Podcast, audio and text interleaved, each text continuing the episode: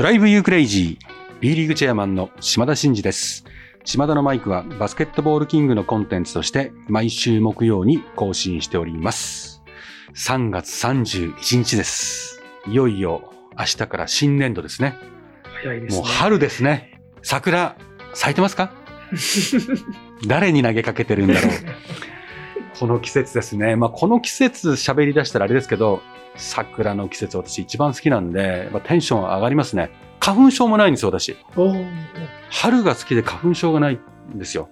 だからもう最高すぎて、もうでも周りの人みんな苦しんでるから、ちょっと大変申し訳ないんですけど、まあそこもドライブユークレイジーっていうので、ご了承いただければなと思いますけども、まあこんな感じでテンション高く始まってまいりましたが、あのですね、えーまた、はがきが到着しているので、えー読みたいと思いますがまあそんなにこう、あの、深掘れないんですけど、皆さん覚えてますかね？えっと、前回私が、えっと八王子に行った時に手品を見せていただいた方がいたっていう、その方からですね、まあ話していただいてありがとうございますっていう、もうお礼とですね、まあ、あの、いつも聞いてますということと、まあ、あの、単純に八王子を運営してるだけではなくて、横浜ビーコルセアーズの試合を見に行ったりとかしてくれましたとかいうことでございます。あなんかバスケを好きなことが自分の人生にも大きな力をいただいておりますなんて書いてあります。嬉しいですね。嬉しいですね。バスケで日本を元気に我々スローガンにやっておりますので、こういったことを言えると本当に嬉しいです。ありがとうございます。ありがとうございますこれからも聞いてくださいね。ラジオネームがフルフルさんですね。はい。はい、2度目の登場です。そして、えーこの方も2度目ですか？何度もいただいてるんですね。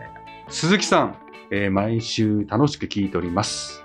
毎日の朝日、朝の冷え込みと感染症も3年目ということで、体調にお気をつけください。ありがとうございます。私への質問です。現地観戦された時に各クラブのアリーナグルメなどを食しますかと。もしあるんだったら、どこが美味しかったとかありますか？っていう話ですね。うんうんそうですね。まあ私、本当のこと言うとね、あの、全然夜なんか仙台牛とか言ってる場合じゃなくて、アリーナグルメこういうの美味しいですよっていう方がいいですね、確かにね。ちょっとこれから意識します。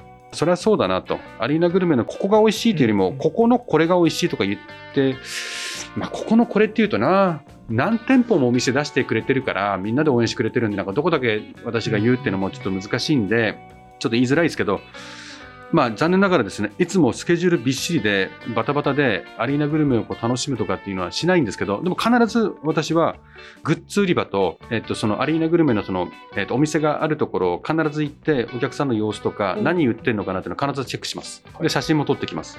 ですから食べないんですけど、あこんな感じなのねとか、あお祭り感出してるねとか、うんあ結構あのおしゃれ感出してるなとかっていうのは感覚的に捉えるために見には行くんですけど、残念ながら食べてないんですよ。うんすいません。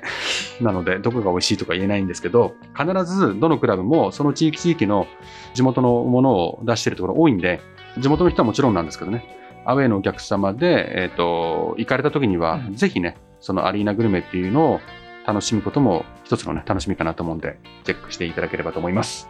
あ、こうしましょう。そういう意味でほら、アウェーに行くファンの皆様は、その会場に行ったら何したらいいのとか何食べたらいいんだろうみたいなのあるじゃないですか。はいはいはい。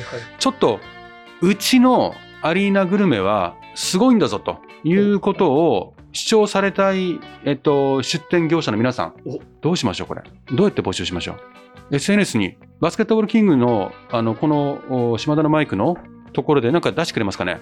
なんか考えましょう。じゃあ、あ、これいい話だね。アリーナグルメの、この自慢大会というか、まあ、ファンの方からでも、うちのこれがうまいんですとか、そういうのをちょっと募ります。で、募って、それを取りまとめて皆さんに発表しましょう。いいね。そんで皆さんがこう、ここに行って人気があるらしいなとか、ここはなんか出てたなみたいな、ちょっと情報が入るようにやってみます。いいですか、はい勝手に言ってますけど。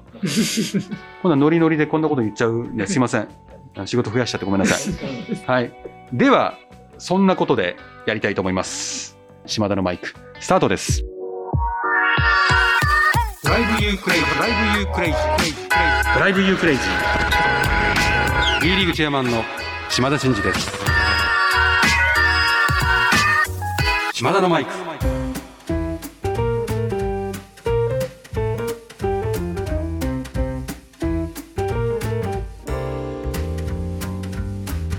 はい、今日本編ですね、ちょっとバスケ的な話は一回お休みさせていただいて、まあ私のブログの中からちょっとピックアップしましょうシリーズやりたいと思いますお。願いします。で、まあ本当にノリでやってるんですけども、皆さんに聞いたら、えっと、3月の9日に私がアップしました、キャラ立ってますか？っていう、この、セコムしてますか？みたいな感じに なってますけども、ここで、えーちょっと話してみようかなと。このキャラって、まあ、このき、この今の季節の変わり目というか、この新しいえー新シーズンね、はい。皆様、新しい生活がスタートするときにも、多分応用できるんじゃないかなって。うんうんだって、まあ、別れの季節もあり、出会いの季節もあるじゃないですか。で、出会ったときに、人間ってほとんど第一印象で決まりますから。はいはい。第一印象で、この人と合う合わないとか、で、そのキャラを立たせることっていうのは、自分がどんなものなのかっていうことをはっきりさせることですから。はい。あの、もちろん、どっちつかつで、こう、空気を見ながら、ふわふわふわっとこう、人、人間関係作ったり、自分を少しずつ主張していくとかっていうのはありますけどね。はい。まあ、そのスピード感はいいんですけど、やっぱり新しい世界にた挑戦するとか、うんうん特に我々のクラブ系っていう意味ではキャラは立てたいなって私は思ってるんですよ。なるほど。立てるべきだなって。それは戦略的に。うんうんうん。で、まあもちろんおもろい人とか、その、おっかない人とか、物腰柔らかい人とか、印象ってあるじゃないですか。はい。でもね、やっぱここはキャラを立てていった方が良いと思ってます。で、その理由は、やっぱりね、クラブはね、ステークホルダーが多いんですよ。はいはいはいはい。うん、まあ、ね、いつも言いますけど、まあ、ファンの皆様もいますし、自治体の皆様もいますし、スポンサーの皆様もいますし、商店街の方とか、地域の方とか、まあ、社員も選手も、ね、株主から何からっていっぱいいるじゃないですか。はい。だから、もうね、いろんな方々の意見をまとめて何かをしようとか、いろんな方の意見をまとめてこれをしようとかって言ってたらもうね、まとまらないんですよ。はいはいはい。なるほど。もう、要はガバナンスが効かないというか、もう何をやってるかよくわからなくなるっていう。うんうんで、何をやってるかよくわからなくなってくると、結果ですね、一つ一つの打ち手が、あの、ちゃんと打てずに、クラブも、まあ、迷走してしまったりとか、あの、うまく、こう、ハンドリングできなくて、良き方向に進まなかったりとかっていうのが結構あると思ってて。もちろん、あの、地域密着って言ってるスポーツのおクラブ系ですから、地域に寄り添っていって、地域の方たちがどう考えてて、えー皆さんの思いに応えていくっていう、寄り添うっていう姿勢は絶対大事ですよ。はい。うん。それは大事なんですけども、結局は我々が皆さんに合わせるっていうことの、その寄り添い型の感覚は持ちつつも、うん一方で、ガンとした、うんある種の凛とした、我々はこの地域でこういうことを成し遂げたくおりますと。はい。で、そのためにこういうことを大事にしながら、こんなスタンスで我々はこの地で生きていきたいと思いますと。うんうんみたいなことをちゃんとはっきりさせて、だからこうします。だからああします。だからこうしました。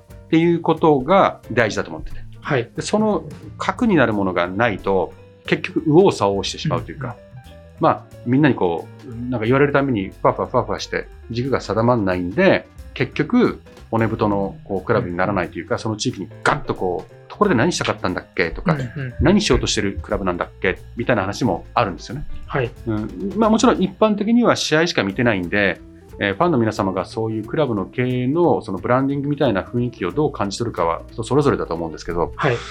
でもね、そういうガンとしたものはチームにもやっぱ波及するんですよ。こういうキャラなんでこういうチーム作りをしよう。だからこうだってことで、そのチームのファンの皆さんが触れるその商品そのものであるチームでさえも、そのガンとしたクラブのスタンスがあってこそ。あるという意味では、そのクラブが自分たちのスタイルを明確にすることで、えーそれを皆さんに訴えてうん、だから、御用聞きも大事なんですけど、我々はこういうスタンスだってことを決めて、それを皆さんにお伝えして、うんで、ご理解いただくと。うんで、ご理解いただいた先に、あ、そんなスタンスで頑張ろうとしてるんだったら、我々も応援しなきゃなと。いうように、まずは自分たちがガンとしたものを持つのが先だなと。その持ち方がいろいろあるんですけど、その中の一つとして、キャラっていうものなんですよ。え、そこ、そこってなんか、関連的な話はいろいろあるけど、キャラまでいかなくてもいいんじゃないんですか、島田さんっていうツッコミがはい。あるかもしれないんですけど、でもやっぱりまだまだバスケ界とか、スポーツ界でその地域地域でこう、存在価値を見出したりとか、応援してもらうきっかけとなる認知であったりとか、そういうところは、多少エッジが効いていかないと、うんそもそも気づいてもらわないと、知ってもらわないと我々ってうんうんどうしようもないじゃないですか。はい。知らないのに来てくれって言ったって無理な話じゃないですか。だから、あ、なんかこういうう面白いクラブねとか、あ、ああいうことにチャレンジしてるクラブがあるね、うんうん地元にとか。やっぱちゃんとキャラを立てていくことが、結果ね、はい。急がば回れかなというふうに思ってるので、私はすごい大事にしてきました。島田さんは、あの、ジェッツ時代は、じゃあ、どのようなキャラで？キャラはね、はい。ジェッツ時代は、とにかくアグレッシブに、新しいことをチャレンジする、やんちゃなキャラを、こう、作ろうと思ってやってたんですよ。はい。やんちゃなキャラなんですね。やんちゃなキャラを演出します。まあ、もうき、そういうキャラ設定を自分自身でしますと。はい。だから、やんちゃなキャラって設定してるんだから、何かを意思決定するときに、それやんちゃじゃないよねとか、それつまんないからやんちゃ感ないよねとか、はい。逆に日本初とか、スポーツ界初とか、うんそういう出来事があったら、多少経済的に損をしてもやりに行く。うんうんそれで攻めてる感あるよなとか、結構無茶するよな、みたいなことを意図的に作っていくっていうのをやってましたね。ああ、なるほど。うんそこは大事にしましたね。あとね、やっぱあの頃必死でしたよね。うんほんとね、必死。必死な目をしてますよ。今たまにあの昔の写真見ると。はい。だから、もう潰れそうだったわけで、ジェッツなんかね。だから、あの、絶対潰さないようにしなきゃとか、絶対上に上げなきゃとかってやってたんで、もう毎日必死だったんですよ。で自分がきつい目してるなとか、なんか今、険しい目してるななんていうことさえも気づかないぐらいうん必死でした。。で、今思えばですよ。今私も51ですけど、あの頃42、3の頃の話ですけど、いやいや、もうそんなにもう肩肘張らなくても大丈夫だからって言いたいですよ。そんな目してますね。でもね、そんな目をずっとしてきたんですよ、私。25で起業して、ジェッツを辞める48まで、まあ、およそお二十数年、ずっとそういう目してましたね。過去の写真見てもそう。だから25ぐらいからジェッツ辞めるまでは、もうね、多分ね、ずーっと必死だったんですよ。でずーっと必死になって辞めて、少しゆっくりしたいなと思ったら、また今ね、こんななってしまいまして。もっとなんか大変なことになってしまってですね。でもただ大変は、大変のスケールはこっちの方が全然大変なんですよ。だけど、まあ、そこはね、やっぱ経験と、少し、なんですかね、そういうのも含めて、ちょっと本気度が違うとかじゃなくて、少し心の余裕がありますよね、今ね。あの頃に比べるとね。あの頃よりは多分あんまきつくないと思うんですよ。うん人当たりも。あの頃みんな怖がってましたもん。島さん怖いよねとか、うんあの、なんか近づきづらいよねとうんか、もうずっと言われてました。20代、30代は。そうなんですね。はい。怖がられてました。でもね、今はもう、なんていうの？この桜を見たら涙しちゃうぐらいもう丸くなっちゃってるから。人生の扉ですよ。これね、毎回言ってるからね、村上さんにツッコミ、ツッコミ受けちゃうからね。何の話でしたっけ？キャラですね。キャラですよ。本当に台本ないんですからね、この番組。大丈夫ですかね、こんなんで。ほんで、やんちゃは大事かなと思ってて、これね、まあなんか意図的に仕掛けていくって必要もないと思うんですけど、無味無臭というか、よくなんかその特徴がわからないってやっぱつまんないなってうんうん思いません、おっしゃる通り例えばあのクラブはこうだよなとか、それこそジェッツコだったら走るよなとかう、んうん。宇都宮であれば本当に強固なディフェンスだよなとか、うんうん。もうキングスといえばもう最後の試合、もうゲーム諦められないんで、うん。最後までもう何があるか分かんないんで相手は怖いよなとか、うんうん。それこそサッカーだったら湘南ベルマーレで走走るよなとか、なんか、なんかあるじゃないですか。そのうん。競技的な空気もあるし、はい。イコールクラブのなんか雰囲気ってあるじゃないですか。うんうん。なんかそういうのが、あの別に口で言わなくても、そういうことをやり続けていくと、あそこってああだよねって。うんそれが大事なんですよ。あの人ってああだよねって。はい。そそういう、その、ああだよねが大事で、クラブだったら何かそうそういうものがないと、やっぱり応援してもらうのは厳しいし、勝った負けたにだけにこう、ファンの注目が集まっていっちゃうと、やっぱり長く定着していくことって難しいんで、やっていかなきゃいけないと。で、それをやるときに一番大事なのは、社長ですね。社長がやっぱ自らクラブのキャラ設定を地で行くようなキャラでいかなきゃいけないですね。うんうんこれはもう一貫性っていう問題で、例えば、まあ私みたいにやんちゃなキャラで行こう、ジェッツはって例えば言った時に、はい私がものすごいもうなんか、もう顔が見えなすぎて、誰あなたっていう感じだと、全然バランス悪いじゃないですか。もう私、そんなに出たがりなわけじゃないですからね。キャラを決めたんで、あの当時出ていったんですよ。SNS とかも始めたのはそこからなんですよ。はい。キャラ設定してから SNS 始めてるんです。なんか、なんとなく自然にできたわけじゃないんですよ。だから、えーキャラ設定をして、えっと、社長が自ら立って、まあ、立って立つ必要なんですけど、立たないっていうブランディングもあるんで、うん社長が決めたブランディングに合わせたようなスタイルで振る舞っていくと。まあ、この話だけじゃなくてね、個人個人もそうだし、ビジネスにおいても当然のことながら、その営業マンがね、キャラが立ってて、この間の手品をお見せするってこともそうじゃないですか。そういう、おーって忘れられないこととか、忘れられないキャラとかっていうのが仕事上、まあ、どっちに転ぶか分からないこともあるかもしれないけど、あの、しもう覚えられないよりはいいじゃないですか。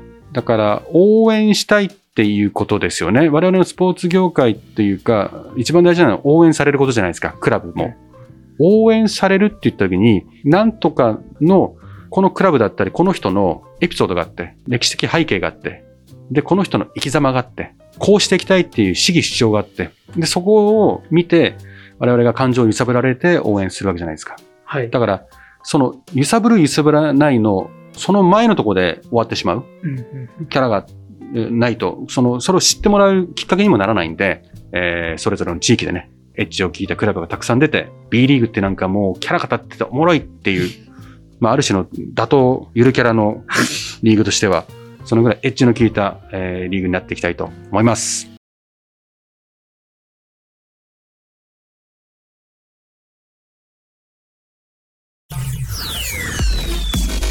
今シーズンも B1B2 全試合をバスケットライブでご視聴いただけます。まだご利用でない方はアプリストアでダウンロード。詳しくはバスケットライブで検索。B リーグを見るならバスケットライブ。はい、そろそろエンディングの時間でございます。島田のマイクでは、リスナーのあなたからのメッセージを受け付け中です。えー私への質問、企画のリクエスト、お悩み相談、暗算祈願、何でも構いません。えー番組でご紹介いただいた方には、島田のマイクオリジナルステッカーを差し上げております。宛先は概要欄に載せております。あなたからのお便りをお待ちしております。えーいよいよね、明日から新生活が始まる方がたくさんいらっしゃると思いますが、ぜひぜひ、えー前向きに、まあなかなか厳しいいいこの中まだ続きますが、頑張っていきましょう。えーそれではまた次回お会いしましょう。島田のマイク。ここまでのお相手は B リーグチェアマンの島田真二でした。ドライブユークレイジー。